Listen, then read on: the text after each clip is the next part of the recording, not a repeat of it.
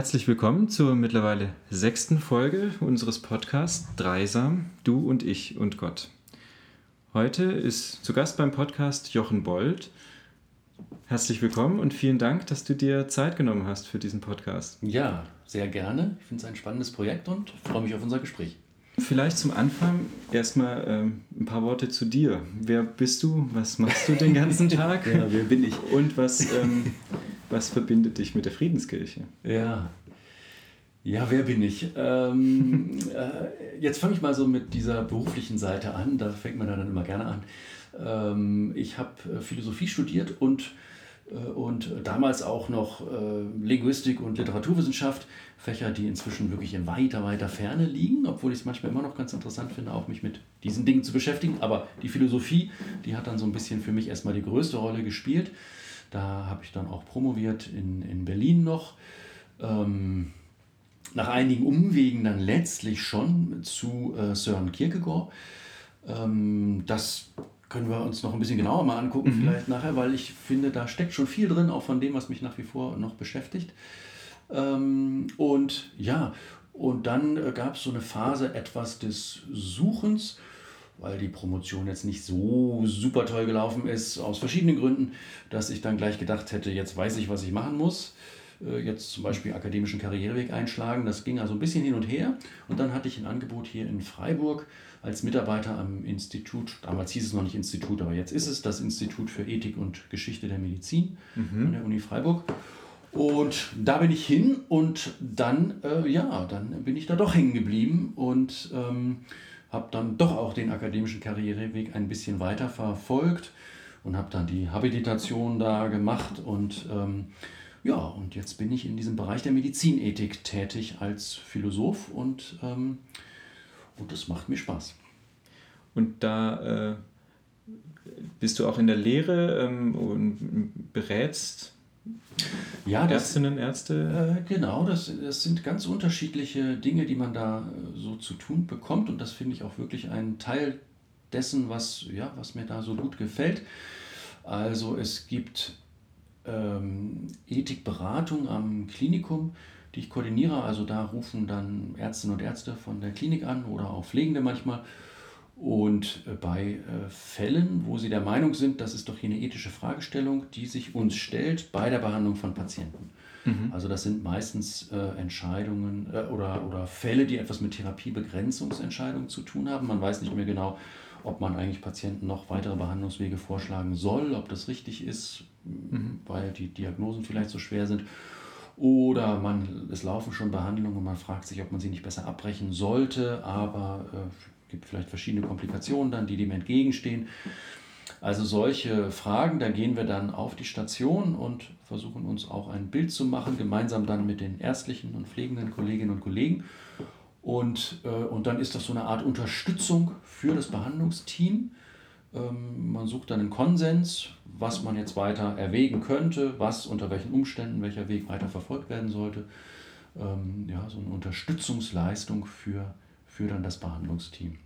Das ist oft sehr, sehr ähm, spannend, jetzt nicht irgendwie aus so einem philosophischen Sinn oder so, ja, sondern weil man halt ähm, ja, da wirklich ganz konkret mit, mit, mit schweren Krankheitsverläufen zu tun hat und, äh, und dann äh, als Philosoph hinterher das Gefühl haben kann, und das hätte ich nicht gedacht, als ich Philosophie studiert habe, dass das jemals so sein könnte, dass man das Gefühl hat, jetzt hat man irgendwie dazu beigetragen, dass hier ein Behandlungsverlauf äh, gut weitergehen kann. Ja? Also manchmal ja auch dann im Sinne von, dass man nicht mehr weiter behandeln wird aber doch eben immer so, dass man denkt, man hat jetzt etwas, etwas Sinnvolles beigetragen ja, in einer schwierigen Situation für Ärztinnen und Ärzte, für Pflegende, für Angehörige, für die Patienten selber. Das finde ich immer sehr ähm, schön. Ja? Das ist so eine ganz praktische Seite dieser, äh, ja, dieser Aufgaben, die ich da habe. Und dann gibt es die, ähm, ja, so die klassischen Schreibtisch, wie man sich das so vorstellt vielleicht, ein Philosoph, der am Schreibtisch sitzt, ja, und, und äh, erstmal halt liest und denkt und schreibt, ja, das ja. habe ich auch. Ja. Ähm, das sind dann eben, ja, da beschäftige ich mich mit verschiedenen Themen. Eins meiner mm, Spezialgebiete sind äh, Fragen zu Grundlagenforschung in der molekularen Biologie und molekularen Lebenswissenschaften, also da geht es um Gentechnik äh, und auch Epigenetik, also was tut sich da gerade, was werden wir demnächst in Zukunft auch können an vielleicht therapeutischen Eingriffen, vielleicht ja aber auch als Vision verbessernden Eingriffen, lebenszeitverlängernden mhm. Eingriffen in die menschliche Natur. Will man sowas? Ja, wie, wie lassen sich da ethische Argumente sortieren? Was kann man vielleicht auch in so einem breiteren Sinn philosophisch dazu sagen? Also solche Dinge, das, das ja. wäre dann so meine Schreibtischarbeit. Mhm. Und ja, dann gibt es die, die vielen Kommissions- und, und, und Beratungsaufgaben auch. Nochmal eine andere Sache. Hört mhm. sich vielleicht auch erstmal so ein bisschen trocken und bürokratisch an. Hört sich nach Gremienarbeit an irgendwie. Ja, ist es natürlich auch. Ähm, also zum Beispiel Ethikkommission an der Uni Freiburg, die sich mit äh, Anträgen beschäftigt, wo es um Forschung am Menschen geht, also die ah, typischen ja. medizinischen Sachen. Mhm. Äh, ja, die, äh, ähm, das ist erstmal echte Gremienarbeit im Sinne von, da kriegt man einen Stapel Papier oder inzwischen natürlich alles digital, eine Menge Dokumente mhm. Mhm. und dann ähm, ja, dann liest man sich das alles durch und prüft dann schon auch nach bestimmten ethischen Kriterien, die man da so im Hintergrund hat. Also Patienteninformationen, sind da alle Punkte benannt, die wichtig sind und sind die Datenschutzvorgaben denn auch erwähnt und so weiter und so weiter, ja. Also in gewisser Weise ein bisschen trocken, aber ich mag es trotzdem gerne, weil man auch wahnsinnig viel mitkriegt, was gerade an Forschung läuft. Mhm. Ähm, und, äh, und eben doch sozusagen auch an so einem kleinen Punkt sozusagen einen, einen auch mit daran dreht, äh, dass Forschung auf eine Art und Weise stattfindet, äh, die, die dann ja auch, auch eben gut und akzeptabel ist. Ja? Mhm. Ähm, und das heißt eben natürlich wissenschaftlich gut, aber das heißt dann auch ethisch im Sinne von Umgang und Information mit Patienten gut. Ja, mhm. ja also ist ja die ethische Frage eigentlich. Ja. ja. In dem Kontext auf jeden Fall, ja, ja. genau. Ja. Und äh, du hast jetzt, äh, das klang jetzt so ein bisschen nach ähm, viel, viele Entscheidungen, die mit Patienten, Patientinnen zu tun haben und ähm, eher eben im Krankheitsfall und so klang auch ein bisschen eher in Richtung Ende des Lebens. Aber wenn es allgemein um Forschung am Menschen geht, könnte er auch eher am Anfang des Lebens stehen, also Embryonenforschung, ja. Genforschung. Ja. Äh, oder auch vielleicht Verbesserung des Menschen, ja. in Anführungsstrichen. Ja, klar. Also das, ich meine, das sind jetzt keine Forschungsanträge, die ähm, jetzt irgendwie die, die Ethikkommission erreichen würde, mhm, ja, okay, weil die eben ja. außerhalb dieses Feldes dann liegen. Also jedenfalls, sagen wir so, die Ethikkommission hätte große Probleme, wenn damit einmal der Forschungsantrag käme, der sagt, wir wollen die Wirkung eines bestimmten Medikaments auf die Fähigkeit des Blutes, Sauerstoff aufzunehmen, äh, mhm. äh, zu erhöhen. Ja, die wollen wir gerne untersuchen, weil wir möchten, dass unsere Langstreckenläufer äh, ja. länger laufen können oder sowas. Ja, also Dopingforschung ja. hat es ja gegeben in Freiburg, muss man nun leider sagen. Mhm. Aber wenn so ein Antrag an die Ethikkommission gestellt wird, dann äh, würde man, dann denkt man sich als Forschender dann eben aus, als Feigenblatt, ja, warum diese Forschung irgendeinen Wert hat in Bezug auf Krankheit und Krankheitslinderung. Ja. Also dann sucht man sich halt eine Krankheit, mhm. die irgendwas mit Sauerstoffsättigung des Bluts zu tun hat und erprobt sein Medikament daran. Also da gibt es dann die Wege drumherum, weil die Ethikkommission zu einer Forschung, die nicht krankheitsbezogen ist, sagen müsste, nee, das machen wir nicht. Ja. Ah ja. ja ah, also das würde nicht durchgehen. Insofern wären wir da jetzt in, bei dieser Art von Arbeit nicht ähm, direkt konfrontiert mit solchen Themen, jedenfalls nicht offen und ich hoffe auch wirklich inzwischen nicht mehr verdeckt. Ja. Ähm, da haben wir nun wirklich schlechte Erfahrungen ja in Freiburg gemacht. Vor meiner Zeit muss ich dazu sagen, aber das ähm, war ja hier ein großes Thema an der Sportmedizin. Mhm. Ähm, genau, also das, das sind dann eher Themen, die man aufnehmen würde bei, diesen, bei dieser, also das, was ich vorhin so als Schreibtischarbeit beschrieben mhm. habe, ja, ja. dass man sich dann fragt, ähm, ja, was, jetzt gut, beim Doping sind sich alle so einig, dass das was Schlechtes ist, aber jetzt nehmen wir mal eben vielleicht, was weiß ich, ja, das Medikament, was dazu beitragen kann, dass wir uns länger konzentrieren können oder sowas. Ja. ja, ja. Das ist kein Sportdoping, ähm, aber es ist natürlich auch ein verbessernder Eingriff, der mit Krankheit nichts zu tun hat. Ähm, würde man denn da eigentlich sagen müssen, ethisch, dass das falsch ist? Ja. Mhm. Und wenn man das sagen würde, aus welchen Gründen denn eigentlich genau? Ja.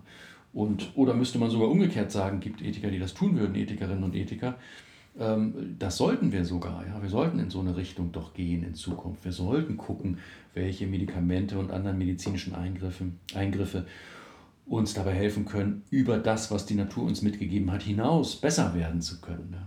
Und das und dann Klar, ist ja. das genau, ja und dann wird es erstmal ist das eine akademische Diskussion dann, die mhm. so in den Zeitschriften für Ethik dann üblicherweise dann auf Englisch ähm, dann ähm, geführt wird, aber ähm, aber die ist natürlich nicht völlig aus der Luft gegriffen. Ja, das, da, da baut man keine reinen, sozusagen keine reinen Elfenbeintürme irgendwie auf. Und es ist mhm. auch keine Diskussion nur für den Elfenbeinturm, weil wir natürlich mit unseren äh, immer doch auch größer werdenden medizinischen, generell technischen Fähigkeiten ähm, vor diesen Fragen stehen werden auch. Ja, ähm, ja. In nicht allzu, nah, allzu ferner Zukunft was davon, von diesen Möglichkeiten wollen wir denn nutzen und welche Möglichkeiten wollen wir vielleicht nicht nutzen und warum nicht. Ja. Ja, es gibt ja auch Sparten in der Medizin, an die man vielleicht zuerst auch gar nicht so denkt, also die aber nichts damit zu tun haben, Krankheiten zu lindern und das Leben zu retten oder zu verlängern, sondern Schönheitschirurgie, ja. Anti-Aging-Medizin, das, das sind auch ja. ja alles medizinische Bereiche, die aber letztlich ja eigentlich ein anderes Ziel haben. Ja. Und ich kann auch verstehen, dass man da natürlich mit einer bestimmten philosophischen Grundhaltung oder mit einer bestimmten ethischen Position ähm, auch sagen muss, warum denn nicht? Also gerade das könnte ja das Gebotene sein, den Menschen zu verbessern. Ja, ja. Und das ist vielleicht sowieso auch ein, ein, ein glaube ich, wichtiger Punkt. Also, dass man nicht so die Vorstellung hat, dass jetzt immer gleich so klar wäre, ja, was man ethisch gesehen zu einer bestimmten, was weiß ich, zur Schönheitschirurgie oder so mhm, sagen ja. muss, ja. Also, ähm, und wenn dann die Ethikerin kommt, ja, dann wird endlich mal, werden die Dinge wieder auf den rechten Kurs gebracht und, und es ist eben klar, was dieser rechte ethische Kurs ist. Ja, so ist das nicht in der Ethik. Mhm. Es gibt die einen, die sagen so und es gibt die anderen, die sagen so. Äh, und, und da streitet man sich. Und, ähm, und das ist, glaube ich, eben ähm, auch wichtig, ja, dass man das auch also sozusagen auch für die Rolle, die ja Ethik dann manchmal in der Gesellschaft spielt, äh, sich das klar macht, dass das nicht irgendwie eine Stimme ist, ja, die Ethik, sondern dass das mhm. verschiedene Stimmen sind und dass es sich manchmal auch lohnt zu gucken, wer da gerade vor welchem ethischen Theoriehintergrund eigentlich spricht, ja, wenn, was weiß ich, wenn da in der, wenn dann das Interview da in der BZ steht oder so, ja, das, ja, ja. Äh, also weil es eben unterschiedliche ja, Meinungen und Haltungen da gibt und man versucht natürlich in der, auch in der Medizinethik immer da Konsens herzustellen, auch zwischen den unterschiedlichen ethischen Richtungen.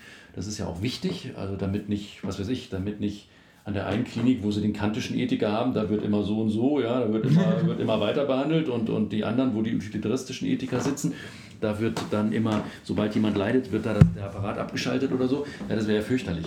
Ja, ja, ähm, also, das heißt, mit anderen Worten, in diesem Bereich, wo das so sehr angewandte Fragen sind, da guckt man dann schon, alle, die da arbeiten, äh, die, die äh, ja, stellen sich dann auf einen gemeinsamen Boden, klappt oft ganz gut für diese angewandten Fragen, klappt aber dann nicht mehr, wenn man eben in so Grenzbereiche äh, fortschreitet sozusagen, wo sich so ein Konsens noch nicht herausgebildet hat.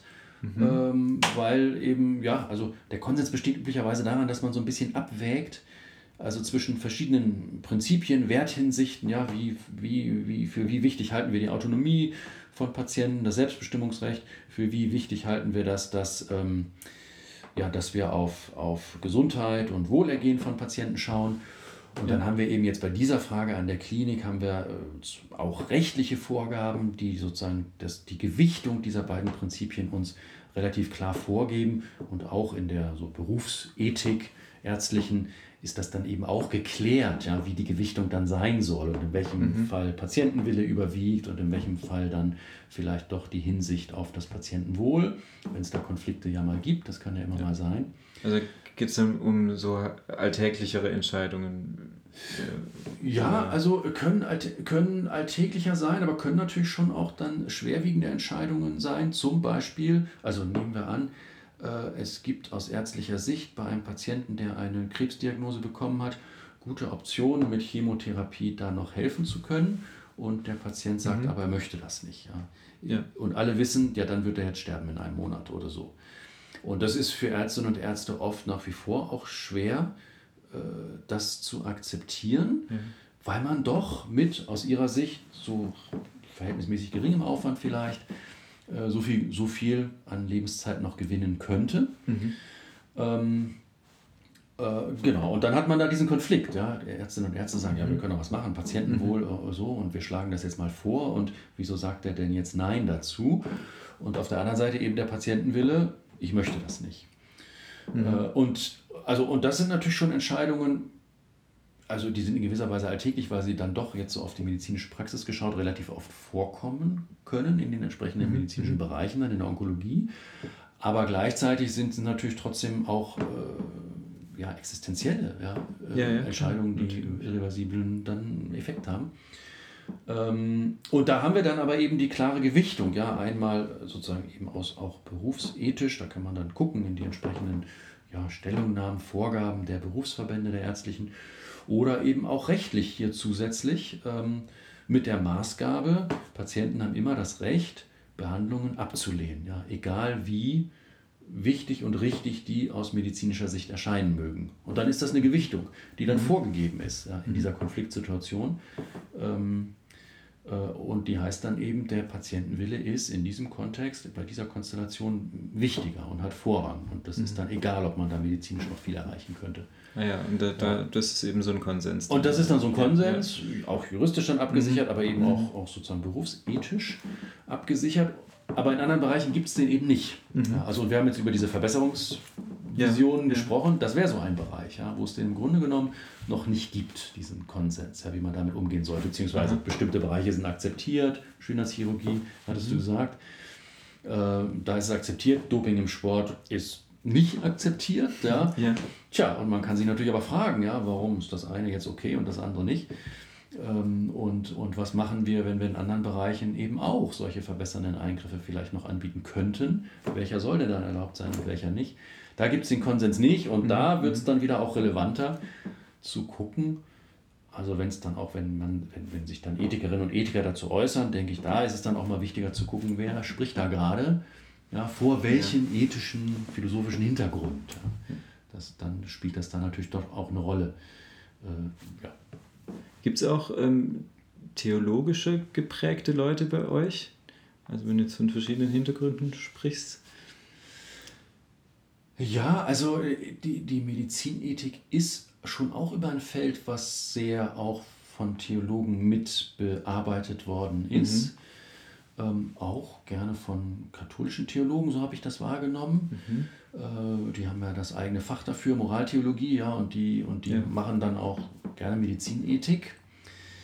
Ähm, äh, und, und ja, und es gibt auch viele evangelische Theologinnen und Theologen, die sich mit solchen Fragen befassen, ähm, die ja, also dann auch jetzt zum Beispiel in unserem unser Fachverband, das wäre die Akademie für Ethik in der Medizin, mhm. auch, auch vertreten sind. Ja? Also da würde man mhm. sich begegnen.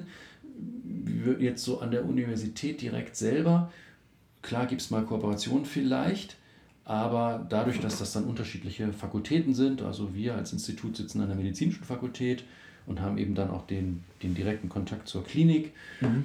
Ähm, und die Kolleginnen und Kollegen, die jetzt aus der Theologie das bearbeiten würden, die säßen eben erstmal ganz woanders ja, und, und hätten andere Studierende, mhm. hätten nicht so den direkten Draht in Richtung Klinik und so. Also da glaube ich, ähm, ja, genau, deshalb ist so ein bisschen anderes Setting. Ja, ich habe jetzt mal so gefragt, weil ähm, es gibt ja auch die, die Klinikseelsorge beispielsweise. Ja. KlinikseelsorgerInnen sind ja auch manchmal gefragt bei eher so konkreten Entscheidungen ja. dann bei Einzelfällen. Äh, ähm, und, und dann gibt es ja natürlich auch noch Themen, die gesellschaftlich eben so weit im Fokus stehen, ähm, dass da durchaus ja auch verschiedene ethische Positionen in dem Sinne auch gehört werden, dass, dass auch theologische Positionen ja. gehört werden und dass das da irgendwie wichtig ist, wie Kirchenpersonen sich dazu äußern. Also ja, jetzt klar. ganz aktuell ist ja in aller Munde irgendwie ähm, das Thema der Beihilfe zum Suizid. Ähm, ja, bei allen solchen, ja. genau, also das, äh, ja, ja, ähm, also ich, es gibt kein Monopol ja, für, für jetzt irgendwie die, was weiß ich was, die Medizinethikerinnen oder Medizinethiker, die sich mit dem Thema, mit, mit dem Thema zum Beispiel Beifall zum Suizid beschäftigen oder mit anderen Themen aus diesem Bereich. dass die sagen könnten, ja nur wenn man von dem und dem Institut kommt, also von den Instituten, die da an der medizinischen Fakultät mhm. sind, dann kann man sich dazu äußern, sondern natürlich, das sind ja Fragen, sieht man doch auch immer wieder, finde ich sehr schön an den Debatten im Bundestag dazu. Mhm. Also letztlich betreffen die ja uns alle und, ähm, mhm. und, und äh, da gibt es eine Vielzahl dann auch von gesellschaftlichen Institutionen und Stimmen, die dazu eine Meinung und eine Haltung haben. Und die werden natürlich dann da auch äh, gehört und können teilnehmen an diesen Debatten, gerade wenn es jetzt, ja, zum Beispiel wie ja auch jetzt bei der Beihilfe zum Suizid, darum geht, dass man irgendwie neue gesetzliche Regelungen finden muss, ähm, wie denn nun ja, mit diesem vom Bundesverfassungsgericht als solches ja auch nochmal festgehaltenen Rechts auf Suizid und damit auch Recht nach Meinung des Bundesverfassungsgerichts, Rechts, Recht auf Beihilfe zum Suizid umgegangen ja. werden soll. Ja. ja. Und natürlich, da gibt es die Kirchen, die sprechen mit und die Theologen, die ja vielleicht nochmal ein bisschen was anderes sind als die Kirchen und, ja, stimmt. und äh, ja. finde ich auch mal ganz interessant äh, und ja, und, und, und viele Verbände und die, und die, ja, die äh, die, die Pflege natürlich und ähm, ähm, ja, und letztlich betrifft sie uns alle. Jeder von uns, denke ich, hat auch, auch eine Meinung dazu oder kann sich eine machen, weil man sich ja in diese Situation reinversetzen kann. Ja. Mhm. Also wir werden alle sterben und, ähm, äh, und hoffentlich werden nicht alle von uns vor der Frage stehen, ob das mit Hilfe eines Suizids passieren sollte. Aber dass man in eine Situation kommen kann oder dass man davon gehört hat, dass andere in so eine Situation gekommen sind, wo sich dieser Gedanke für diese Person nahegelegt hat, das ist ja, ja, das, das gehört, glaube ich, zu unserer Lebenswirklichkeit dann eben doch auch dazu. Ja. Mhm, das stimmt, ja. Und dann stellen sich natürlich schnell die Folgefragen. Ähm, wie kann jetzt überhaupt entschieden werden, welche Argumente können abgewogen werden, äh, wen kann ich fragen, welche Instanzen. Ähm, ja. Und jetzt, da gibt es ja jetzt natürlich den, aus, also ich nehme das so wahr, dass die ähm, evangelischen Kirchen ähm, sich dann jetzt so eher so in die Richtung positioniert haben, dass man vielleicht ein bisschen Abstand davon nehmen sollte, die Beihilfe zum Suizid äh, zu geschäftsmäßig in dem Sinne anzubieten, dass, dass es quasi frei verfügbar ist, ähm, äh, also dass das Selbstbestimmungsrecht des Menschen hier irgendwie über allem steht, so sehr, mhm. dass ich eben auch über mein Sterben selber bestimmen kann. Ähm, ja, ich glaube, das kommt irgendwie aus einer recht alten theologischen mhm. Position, die, die vielleicht auch irgendwie unausgesprochen immer so mitschwingt, dass nun mal das halt Gott gegeben ist und man dann äh, gewisse Dinge, Umstände hinnehmen muss. Ja. Ähm, auf der anderen Seite gibt es dann natürlich aber auch dann in konkreten Fällen noch viel mehr ähm, theologische Positionen, wo dann auch nochmal klarer wird, ah, es ist doch komplexer, äh, kann man jetzt nicht irgendwie so pauschal sagen. Aber mhm. zumindest mal gibt es erstmal diese Scheu ähm, und, und Abgrenzung gegenüber dem es sich zu einfach machen, mal so ganz banal gesprochen. Ja, also einfach machen im Sinne von, also das Einfache wäre der Suizid als Genau, der, den Suizid, ja, ja, ja, die Entscheidung macht sich, glaube ich, keiner einfach. das, das will ich jetzt nicht unterstellen. Genau. Ja. ja. Ja, ja. Also auch das ist so ein Thema, wo auch so, so die ethischen Positionen und damit denke ich jetzt so ein bisschen dann auch an die philosophisch-ethischen Positionen, auch in zwei Richtungen gehen. Also manchmal ist es ein bisschen gefährlich, immer in diesen Dichotomien zu denken, aber ich glaube, hier ist das so, die Debatte läuft so ein bisschen so. Es gibt diejenigen, die sehr äh, Autonomie hochhalten, so wie mhm. du gesagt hast, ja, Selbstbestimmungsrecht. Jeder Mensch hat doch das Recht, seinem Leben ein Ende zu setzen oder dann eben auch dafür Hilfe anzufordern. Mhm wenn er in einer Situation ist, wo alles, ähm, ja, wo das Weiterleben nicht mehr, tja, jetzt sucht man schon ein bisschen nach den Begriffen, ähm, ja, nicht mehr äh, äh, den, den, das damit dann vielleicht verbundene Leid oder die Lehre, die damit vielleicht verbunden ist aus Sicht des Betroffenen, äh, wo es das nicht mehr wert ist. Ja? Also wo man für sich selber sagt, dieses Leben, was da noch vor mir liegt, ist es doch nicht mehr wert, gelebt zu werden. Und, mhm. ähm, ja, und, und dann betont man sehr diese, diese Art von äh, Selbstbestimmungsrecht. Äh, und auf der anderen Seite würde dann eher der Fürsorgebegriff äh, stehen, denke ich, wenn man es erstmal auf dieser, auf dieser sozusagen ethischen Ebene mhm. sich anschaut, mit dem Grundgedanken, ähm, also das, wofür wir doch in der Ethik da sind, wo, was wir einander schuldig sind, ist doch, ähm, das Leben äh, ja, füreinander so gut, erträglich angenehm wie möglich zu machen. Und wenn wir sehen, jemand braucht Hilfe, weil sie das nicht mehr oder er das nicht mehr schafft oder das nicht mehr als akzeptabel, als erträglich wahrnehmen kann, dann sind wir dazu aufgefordert, ja, dazu helfen im Sinne von, äh, diese Umstände so zu ändern, dass das Leben doch wieder erträglich erscheint. Ja? Mhm. Also Hilfe dann verstanden als Hilfe zum Leben. Mhm. Ähm, und dann wäre das sozusagen so die Grundhaltung erstmal, ja, die dann auch in der Diskussion oft zum Beispiel von der Palliativmedizin vertreten wird. Ja, ja. Ähm, äh, ja wir, wir tun alles, damit das Leben, auch wenn es so schlimm erscheint, dann doch erträglich werden kann. Ja? Zum Beispiel, indem wir die Schmerzmedikamente anbieten oder so Sachen. Aber mhm. man kann ja auch an soziale Unterstützung denken. Also ich glaube, das sollte man nicht nur zu sehr in Richtung Medizin schieben. Ja. Also wenn sich Menschen einsam fühlen und deshalb sagen, sie möchten nicht mehr, ja, dann äh, braucht man keine große Medizin, ja, um vielleicht was anbieten zu können, was dem, den Menschen dann doch noch eine Perspektive eröffnet. Ja. Und dann hätte man diese Fürsorgeperspektive dann sehr stark gemacht. Und zwischen diesen Polen bewegt sich da auch so die Debatte dann. Fürsorge klingt ja auch schnell ähm, in unseren Ohren nach Nächstenliebe. Ja. Ähm, könnte eine Brücke sein. Auf was, jeden Fall. Ja, ja, ist eine ganz andere, eine ganz andere Form des Gebots, die da plötzlich gefordert ist, als ähm, wenn man nur von der Autonomie her denkt. Und die Nächstenliebe ist ja dann auch wieder was, auch die Fürsorge. Ähm, ist ja auch eine Kategorie, die wieder ganz viel öffnet ähm, und, und gar nicht so pauschal nur in eine Richtung drängt. Also es ist ja auch im Rahmen der Fürsorge und Nächstenliebe klar.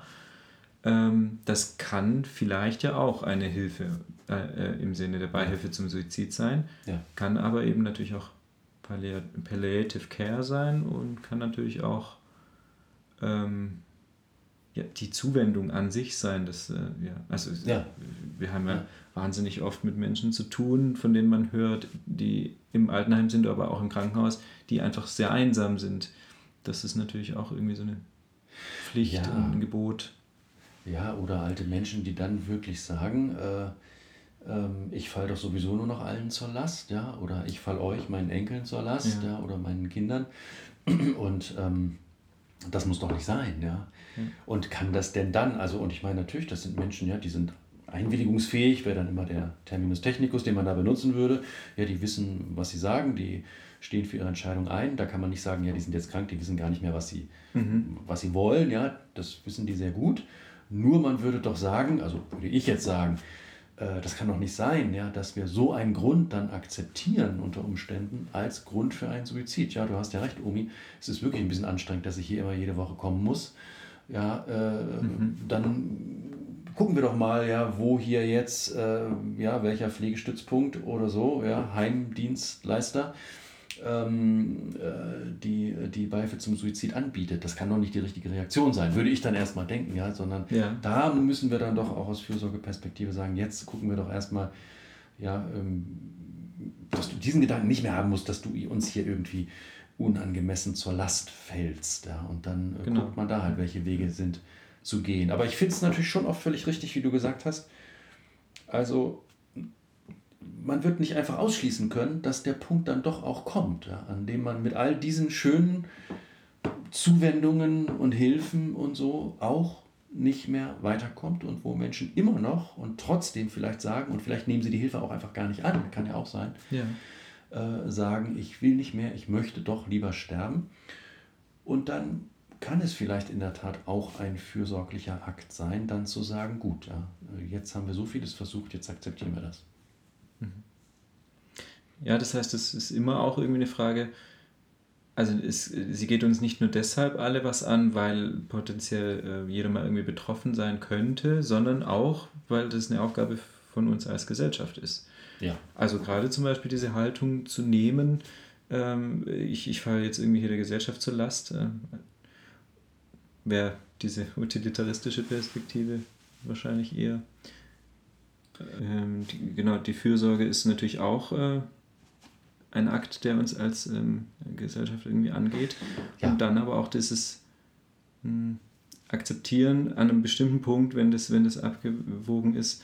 Äh, wir sind da ständig involviert. Äh, bei der Begleitung von Kranken, von Sterbenden als Gesellschaft sind wir zwangsläufig Also deshalb würde ich denken, wenn, wenn wir jetzt, also das ist ja die Aufgabe, vor der jetzt sage ich mal, wir als Gesellschaft ja nun gerade stehen, mit dem Auftrag, den uns das Bundesverfassungsgericht da äh, gegeben hat. Äh, also die, äh, es, es soll doch jetzt bitteschön institutionell geregelt, Aufgabe für den Bundestag erstmal als Gesetzgeber, äh, eine Regelung gefunden werden, wie Menschen, die sagen, sie können nicht mehr, sie möchten die Beihilfe zum Suizid in Anspruch nehmen, wie die Strukturen angeboten bekommen, kriegen äh, müssen, äh, wo sie genau diese Beihilfe bekommen können. Ja? Also mhm. bisher ist es ja sehr individuell. Natürlich gibt es immer schon Beihilfe zum Suizid auch und auch Ärztinnen und Ärzte haben Beihilfe zum Suizid geleistet. Mhm. Äh, aber eben äh, dann äh, ohne, dass es dafür irgendwie offizielle Ansprechpartner gab oder so etwas, sondern das war dann sehr belassen in diesem Rahmen, sehr individuellen Rahmen zwischen Patientin und Arzt. Äh, und, ähm, und das muss sich jetzt ändern, so der Auftrag des Bundesverfassungsgerichts. Und da kommt dann natürlich die Frage, wie wir eben auch insgesamt das jetzt schaffen können, äh, äh, solche Strukturen zu, anzubieten und gleichzeitig aber doch, und das fände ich eben jetzt wichtig, ähm, ohne, also und, und gleichzeitig eben doch auch diese Unterstützungsangebote unmittelbar damit verbinden zu können. Ja? Also, dass mhm. wir es vermeiden, dass wir sozusagen äh, äh, rein bürokratisch Anträge auf Beihilfe zum Suizid prüfen nach bestimmten Kriterien, nämlich, was weiß ich, ja, liegt Einwilligungsfähigkeit vor, ist der Suizidwunsch dauerhaft, und was weiß ich, ja, noch was anderes. So viele Kriterien dürfen wir gar nicht anlegen, mhm. wenn wir dem Urteil des Bundesverfassungsgerichts folgen. Also wir dürfen zum Beispiel nicht fragen, ob eine schwere unheilbare Erkrankung vorliegt. Mhm. Das darf kein Ausschlusskriterium sein. Also so viel können wir gar nicht prüfen, aber ein bisschen was kann man prüfen.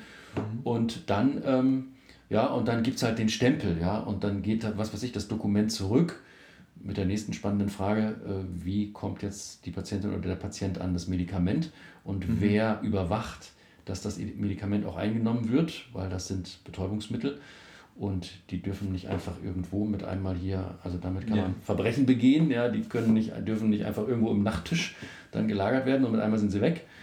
Ähm, mhm. Also mit anderen Worten, wir brauchen irgendwie so eine Art von Überwachung der regelrechten Durchführung des beantragten Suizids oder so. Ja, also mhm. ich nehme jetzt äh, mit Absicht so eine bisschen bürokratisierende Sprache, weil das dann schnell eben kippt in so eine Richtung. Und da finde ich, müssen wir wahnsinnig gut aufpassen, dass wir es eben schaffen, dass das nicht zu sehr in diese Richtung geht, sondern dass Leute, die diese Art von äh, Antrag stellen, eben dann auch äh, die Begleit- und Unterstützungsangebote äh, bekommen, die sie vielleicht brauchen, vielleicht auch nicht. Ja, vielleicht sind sie schon am Ende einer langen Entscheidungsfindung, aber vielleicht ja doch nicht. Und das, äh, denke ich, müssen wir unbedingt sicherstellen, dass es, ähm, dass es diese Netze gibt, ja, die Menschen dann auch auffangen können, nochmal wieder. Ja. Ja, da sieht man nochmal so eine Aufgabe äh, für, für noch viele andere Menschen, die da involviert sein können in, ja. äh, in diesen Wunsch, äh, sage ich jetzt mal nicht, nicht Antrag, aber ja, ja, ja. man kann es auch Antrag nennen. Genau, aber also ist ja immer die Frage, wer wir als Gesellschaft sind, aber äh, genau, so schnell kann man da doch nochmal drin landen, ähm, ja, dass wir doch uns da irgendwie auch auf einen Wertekanon natürlich einigen und, und, ähm, äh, und uns darauf einigen, dass es gut ist, diese, diese Netze aufzubauen. Und äh, die müssen dann in alle Richtungen ja aufgebaut werden, damit sie stützend sein können. Und das wird schwierig. Also das ja. wird, glaube ich, wirklich schwierig. Äh, welche Institutionen sollen da genau beteiligt sein? Ja? Mhm. Äh, wer will das überhaupt? Ich meine, es gibt genügend Institutionen, jetzt wenn man auch an, an kirchliche Träger denkt, von Heimen oder so, mhm. die wahrscheinlich sagen werden, ähm, also wir wollen so wenig wie möglich damit zu tun haben. Ja? Also zumindest dann mit der Durchführung des, äh, des oder mit dem, dem Suizid. Also mit, mit, sie wollen nicht den Ort bieten dafür, dass da der Suizid durchgeführt wird. Äh, ja. Zum Beispiel. Ja. ja. Äh, und wenn das aber so ist, ja, was machen wir denn dann mit Menschen, die in so einer Institution, so einem Heim vielleicht sind und aber Suizid begehen wollen? Ja, bietet man denen dann den Transport woanders hin an? Oder also ja, ähm. Und dann haben wir vielleicht doch auch bald wieder dann doch auch eher die Arten von Suizidbeihilfe, wie man sie in der Schweiz sieht, also wo das dann von Vereinen angeboten mhm. wird, ähm, die äh, ja, wo man dann in so ein anonymes Hotelzimmer dann da äh, geht äh, oder angemieteten Raum in irgendeinem Mietshaus mhm. und, äh, und dann äh, ja, steht da die Plastikblume in der Vase und dann legt man sich da aufs Bett und äh, bekommt dann äh, den Todestrank gereicht. Ja. Also, wo man ja doch immer, also ich zumindest zucke dann innerlich da doch immer etwas zusammen, ja, wenn ich, mhm. wenn ich äh, mir diese Szenarien so vorstelle. Ähm, und das war ja auch der Grund, äh, warum es jetzt einige Jahre das Verbot zur ähm, geschäftsmäßigen Beihilfe zum Suizid in Deutschland gegeben hat. Ja, dieses mhm. Gesetz haben wir mhm. ja äh, gehabt. Man wollte diese Schweizer Verhältnisse nicht. Und, äh, und jetzt mit dem Urteil des Bundesverfassungsgerichts ist dieses Gesetz für verfassungswidrig erklärt worden. Und jetzt haben wir eben die Aufgabe, dann zu gucken, ja, wie schaffen wir es jetzt, etwas anzubieten, Strukturen zu bilden, die einerseits dann dem Selbstbestimmungsrecht Genüge tun, aber doch auch gleichzeitig vielleicht doch vermeiden, dass wir eine ähnliche Art von ähm, anonymen oder irgendwie kalten Strukturen bekommen, äh, wie man sie in der Schweiz dann sieht. Mhm. Ja, das sind natürlich relativ äh, ja, konkrete Folgeentscheidungen, die da dann irgendwie noch anstehen. Ähm, ich finde trotzdem immer noch mal spannend, was, was ist die Grundmotivation irgendwie da, dahinter? Also ja. Ähm, das ist jetzt, ja, würde ich mal sagen, doch auch nochmal was, was äh, die Gesellschaft angeht, was, was Kirche ähm, angeht. Ähm, ja, weil das, weil das ja eben genau diese Fragen danach stellt, was, was sind die Motivationsgründe, was, mhm. äh, was ist dann das Gute daran ähm, oder was sind vielleicht auch einfach Gründe, die wir eher ablehnen würden. Ähm, und also wir hatten ja vorher mal äh, bisschen von diesen beiden Extremen da gesprochen. Und das eine, äh, da könnte man vielleicht Gott eher mitdenken, mhm. aber kann man Gott auch mitdenken bei dem Extrem, äh, es ist ein Akt der Nächstenliebe. Und wie, wie könnte man da Gott irgendwie reindenken? Ja, ja, ja.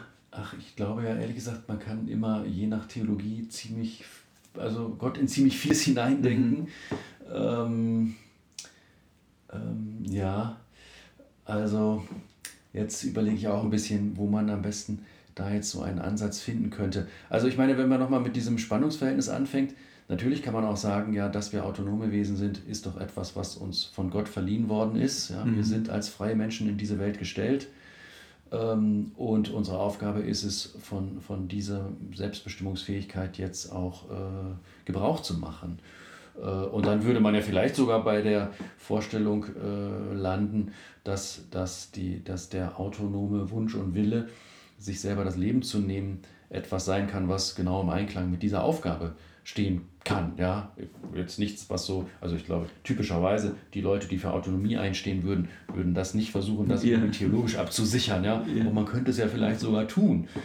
Ähm, yeah. äh, und, äh, und umgekehrt aber, und ich denke letztlich doch auch etwas naheliegender, ähm, ja, wäre, wäre aus meiner Sicht der Gedanke dann doch eher der zu sagen, also jetzt will ich nicht ganz sozusagen auf die Schiene rübergehen, ähm, äh, ja, das Leben ist doch etwas von, äh, von Gott gegebenes und ähm, ja, und wir haben gar kein Recht, dieses Geschenk irgendwie vor der Zeit zurückzugeben mhm. oder so etwas, ja, wäre so eine ganz klassische auch äh, theologische Position ähm, die nochmal eine ganz andere Schiene eröffnet, auch neben dem Fürsorgeaspekt. Ähm, also so könnte man Gott auch reinholen, würde ich nicht wollen, finde ich nicht besonders überzeugend, weil ich glaube, dass wir schon in vielen anderen Kontexten, auch ganz unabhängig vom Suizid, äh, jedenfalls wenn man so an die Intensivmedizin denkt äh, mhm. und an, auch an sonstige, an, an, an die Therapieoptionen, die man hat bei schweren Erkrankungen, äh, da haben wir immer schon die Möglichkeit, darüber zu entscheiden, wie lange wollen wir noch leben. Also, und um mhm. welchen Preis. Und dann ist das ein Abwägen von Lebensqualität und Lebenszeit und, und das treffen wir ganz häufig am Lebensende in der Welt, in der wir leben jetzt. Und, und da warten wir nicht einfach drauf, dass da irgendwie das Gottesurteil kommt. Ja. Das, das geht gar nicht mehr. Also wir müssen uns dazu verhalten zu dieser Frage. Also deshalb glaube ich auch, mhm. so kriegen wir Gott da auch nicht gut rein. Äh, ich glaube, der überzeugendste Weg ist, ist doch, und da kommt man vielleicht ja so ein bisschen dann auch wieder zum Kierkegaard zurück, ähm, mhm. zu sagen, also wir leben unser Leben im, im Angesicht und vor Gott und mit Gott doch auch ähm, äh, in dem Sinne, dass wir, äh, dass wir das, was uns bevorsteht, auch einmal auf uns zukommen lassen. Also da würde ich es ein kleines bisschen gegen so einen vielleicht übersteigerten Autonomiegedanken wenden. Also äh, ich glaube nicht, dass wir zu einem Zeitpunkt, wo wir noch gar nicht in einer bestimmten Form der Erkrankung oder Bedrängnis stecken, schon besonders gut darin sind, darüber zu urteilen, mhm. ob das für uns etwas Erträgliches oder Unerträgliches oder irgendwie Positives, Negatives sein wird. Das kann man erst dann gut, wenn man ein, ja, wenn man, äh, wenn man Erfahrung gesammelt hat ja, mhm. äh, damit. Und, und, und dann, denke ich, ist es ja immer doch auch, so würde ich das erleben, auch ein Zwiegespräch mit Gott, sich darüber zu vergewissern, was ist das hier gerade, ja? Durch, äh, welche, durch welches Tal schreite ich hier gerade, über welche Höhe gehe ich vielleicht auch gerade in der mhm. Euphorie. Ähm, also, äh, ja, täusche ich mich in dem, wie mir das gerade erscheint? Ja, ist das so unerträglich, wie es mir zu sein scheint? Und ist das so euphorisierend und toll, wie es mir zu sein scheint? Man kann da ja immer ein bisschen Fragezeichen dran machen. Äh, und äh, und ähm, ja, und dann ist, dann ist das wie eine Art Selbstgespräch mit Gott als sozusagen dem imaginierten Partner, mhm. ähm, der, ja, der einem dann nochmal auch dann vielleicht irgendwann die Gewissheit geben kann, dass man weiß, ja, das schaffe ich hier, den Weg kann ich gehen. Ja. Oder dass man sagt, nee, ja, ich habe es versucht, mhm. ähm, ich habe Erfahrung gesammelt, ich weiß, dass ich zu klein und zu schwach bin, um das aushalten zu können, was mir hier, äh, was mir hier entgegenkommt. Ja. Und vielleicht auch mit dem Zusatz, das kannst du Gott doch auch nicht wollen. Ja. Mhm. Äh, und dann äh, sehe ich für mich vielleicht doch keinen anderen Weg mehr, als zu sagen, nach diesem Vergewisserungsprozess, nach dem Sammeln von Erfahrung, ähm, ich sehe nur den Ausweg des Suizids. Ja. Und dann aber eben mhm. auch vergewissert im, sozusagen in der Auseinandersetzung mit dem Gedanken Gottes, der, vor dem ich diese Entscheidung dann auch verantworte. Ja. Und zu mhm. dem ich dann ja hoffentlich doch auch gehe ähm, und, äh, und da aufgehoben sein kann, auch als derjenige, der gesagt hat, ich schaff's nicht mehr. Ja. Das finde ich einen sehr schönen Gedanken, weil hier bleibt ja die Gottesbeziehung aufrechterhalten. Es ist ein, ein Weg miteinander mit einem Gott, der selber gelitten hat, der selber das, glaube ich, sehr, sehr gut verstehen kann, der auch ein barmherziger Gott ist, der äh, also in diesem Sinne Mitleid hat. Ähm, da bin ich dann auch wirklich ganz gewiss, dass wir uns hier gar nicht irgendwie auf einem als Sünde zu verurteilenden ja. Weg befinden oder so, sondern ähm, ganz im Gegenteil, äh, es ist ein, ist, ein, ist ein Gehen mit Gott ähm, und sicherlich auch, oder ich, ich wünsche es mir für viele Menschen, ähm, die vor solchen Entscheidungen stünden, ähm, da würde ich mir doch wünschen, dass es auch verbunden ist, wenn dieser Weg mit Gott gegangen wird, äh, mit der Gewissheit, ähm, dass er eben trägt und hält ähm, und das irgendwie zu, einem, zu irgendwas Gutem verwandelt. Ähm, das, das ist ja letztlich die, die Gnade, die uns ja. da verheißen ist. Und ähm, sich dieser gewiss zu sein, ist, glaube ich, auch nochmal, ein, nochmal eine ganz andere Art von Sterben. Ja.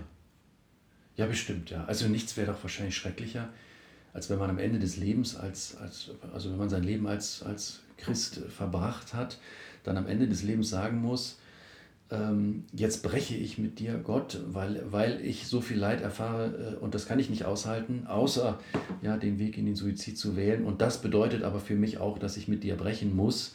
Das ist doch eine schreckliche Vorstellung. Also, ja. äh, und, und ich glaube aber auch nicht, dass man vor dieser Alternative steht als Christ. Ja. Ich denke wirklich, dass da äh, auch der, wie du gesagt hast, der, dieser Gedanke der, der Barmherzigkeit und der Gnade ähm, einen dann tragen kann. Ja. ja. ja.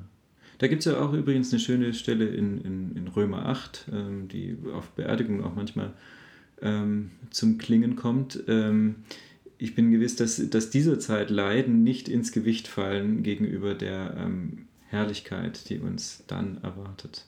Ja? Ich glaube, es ist, ja. die, ich glaube, es ist die herrliche Freiheit der Kinder Gottes. Ähm, so formuliert es Paulus.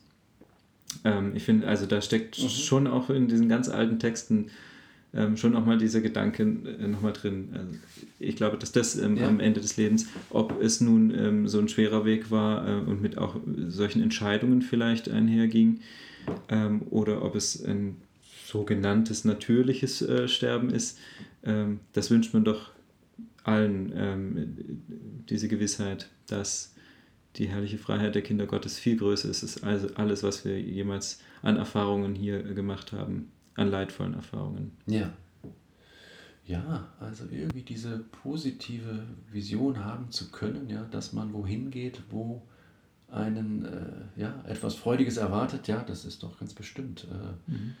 äh, wichtig und äh, ja, dass man den Weg auch dann eben auch sozusagen im, im also, dass man den nicht verbinden muss mit irgendeiner Art von, von Bruchvorstellung oder Erfahrung. Ja, jetzt hatten wir gerade möglicher Bruch mit Gott gesprochen, aber mhm. es kann ja auch Bruch mit, mit, mit Familienmitgliedern sein, ja, die, ja, ja, die äh, der dann vielleicht sich da ankündigt. Und, und das sollte man ja vielleicht auch nicht vergessen. Natürlich ist ein Suizid auch ein für Angehörige, nahestehende Menschen oft äh, traumatisches mhm. Ereignis. Auch finde ich tatsächlich auch ein Grund weshalb man sich das, ja, also der dagegen spricht, sich allzu leichtfertig vielleicht für den Suizid zu entscheiden. Ich glaube, leichtfertig ja. macht das niemand, aber, ja. aber, äh, aber es gehört, glaube ich, schon auch eben in die Überlegung mit hinein. Ähm, aber eben, ja, auch, auch da, äh, ja, wenn, wenn man weiß, ähm, andere Menschen können gar nicht damit umgehen, können das gar nicht annehmen, äh, ist das natürlich auch ähm,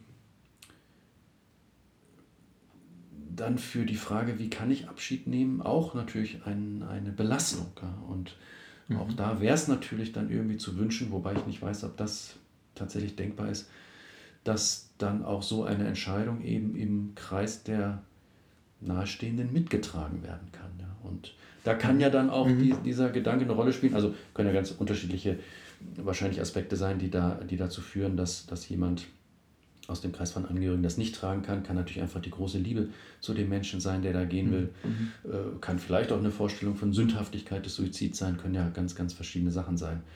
Ähm, aber wenn man sagen kann, das hier ist doch nicht das Ende ja, aller Enden, sondern es gibt doch da etwas, was auf mhm. uns alle wartet und, und wo jeder von uns hingehen wird, egal auf welche Art und Weise der Tod kommt ja, dann kann das doch vielleicht auch ein Gedanke sein, der in diesem Sinn auch zu, ja, äh, zur Annahme so eines Weges führen kann. Ja. Mhm. Auch bei Angehörigen. Also, ja, ja. ja, ja. Das ist auch ein nicht zu vernachlässigender Aspekt, glaube ich. Ja.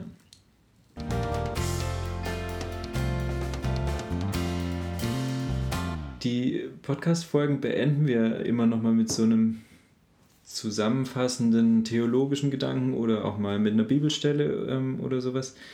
Ähm, was hast du uns denn mitgebracht, was auch ja nochmal ja. was von dir persönlich vielleicht zeigt, ähm, auch zum Thema ja. ein, ein, Stück weit passt, ähm, ja. was jetzt hier am Ende nochmal äh, im, im Raum stehen soll. Bevor du damit anfängst, ich möchte dir nochmal herzlich Danke sagen für deine Zeit ähm, und äh, für diese, glaube ich, sehr spannende Podcast-Folge, die sich hoffentlich viele angehört haben. Ähm, ja, vielen Dank. Ja, also es hat mir äh, Spaß gemacht. Ähm, ja, was habe ich, hab ich mitgebracht? Ganz überraschend kommt es jetzt ja nicht, zum Glück. Ähm, also ich, ich habe mir gedacht, ach, dann mache ich doch nochmal den Bogen zu, zu Kierkegaard. Äh, zu dem ich ja, wie gesagt, auch dann meine Promotion damals geschrieben habe oder Promotion gemacht habe, Dissertation geschrieben habe. Und ähm, da gibt es ein äh, Zitat, äh, gibt viele schöne Zitate von Kierkegaard, gibt auch viele nicht ganz so schöne. ähm, aber es gibt viele schöne und eins finde ich immer wieder äh, ja, ganz sprechend, weil das auch so eine schöne, so eine schöne Bildhaftigkeit hat. Ich sage es erstmal auf Dänisch. Auf Dänisch geht es einfacher, nämlich äh, Lykkens dør går ikke indad. Die Tür des Glücks öffnet sich nicht nach innen. Also gemeint ist, das Bild ist, man stürmt auf das Glück los und gemeint sind natürlich alle wir Menschen, die wir so unser Leben führen müssen, stürmen im Leben auf unser Glück los und suchen dieses Glück. Und, äh, und wie schön wäre es, ja, wenn es möglich wäre, dieses Glück zu erreichen, indem man einfach die Tür zum Haus des Glücks herunterdrückt und die Tür öffnet sich nach innen. Mhm. Äh, und man kann sozusagen im Sauseschritt hineinlaufen ins Glück. Ja? Und, ja. und Kierkegaard ermahnt uns oder gibt uns vielleicht den weisen Hinweis, die Tür öffnet sich nicht nach innen, die Tür des Glücks, sie öffnet sich nach außen. Ja. Das mhm. heißt, wenn wir versuchen, da reinzurennen, auf geradem Weg, ähm, ja, schön sortiert, alle Kriterien ja, sind vielleicht nochmal bezogen auf diese Frage nach ja, nach Umgang mit auch so, so Wünschen nach Suizid. Alle Kriterien sind klargelegt, wir wissen, was Sache ist, ja, rein ins Glück. Das funktioniert nicht. Ja. Das, das, so finden wir das Glück nicht. Wir müssen innehalten, wir müssen äh, stoppen, wir müssen einen Schritt rückwärts machen, damit wir die Tür vor uns überhaupt aufbekommen können. Also mit anderen Worten, ja, da ist ein kleiner Umweg angesagt. Da ist, ähm, ja, da ist eine Zeitdauer angesagt, wo wir nicht mehr direkt gerade hineinlaufen in etwas, ja, sondern wo, wir sogar vermeintlich in die falsche Richtung einen Schritt gehen müssen. Und dann aber klappt es vielleicht doch. Ja. Und das finde ich einen sehr schönen Gedanken. Ich bin immer misstrauisch gegenüber allen Glücksvisionen, die zu einfach und zu ähm, schnell zu erreichen sind und ja, wo einem zu viel versprochen wird. Ähm, und äh, ja, so funktioniert es nicht. Es, es geht auch über die, über die holprigen Wege und vielleicht geht es eben gerade über die. Lykkens dør går ikke indad. Die Tür des Glücks öffnet sich nicht nach innen. Vielen Dank. Sehr gerne.